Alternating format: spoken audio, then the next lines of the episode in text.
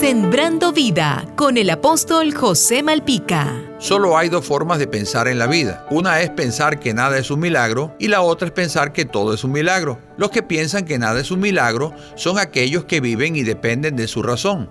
Ellos creen que todo cuanto tienen y son es por la obra de ellos mismos, que sus estudios lo lograron por su propia inteligencia y esfuerzo propio. Los bienes que poseen los sudaron con su trabajo y gracias a su habilidad piensan que ellos son los proveedores de su hogar y que su familia come y se viste gracias a ellos. Por otra parte, están los que piensan que todo es un milagro, saben y están conscientes que el solo hecho de haber estado nueve meses en el vientre de su madre y nacer sanos ya es un milagro. Ellos aseguran que estar sanos mental y físicamente en un ambiente hostil y contaminado ya es un milagro. Los que piensan que todo es un milagro dan gracias a Dios todos los días porque saben que había una altísima probabilidad de amanecer muertos. Por lo tanto, son agradecidos y dan gracias por todo, por el aire que respiran, porque su corazón no ha dejado de latir, porque pueden ver la luz de un nuevo día, oír el canto de las aves y el bramido del mar. Ellos saben que su salud es un milagro y que si no la tuvieran,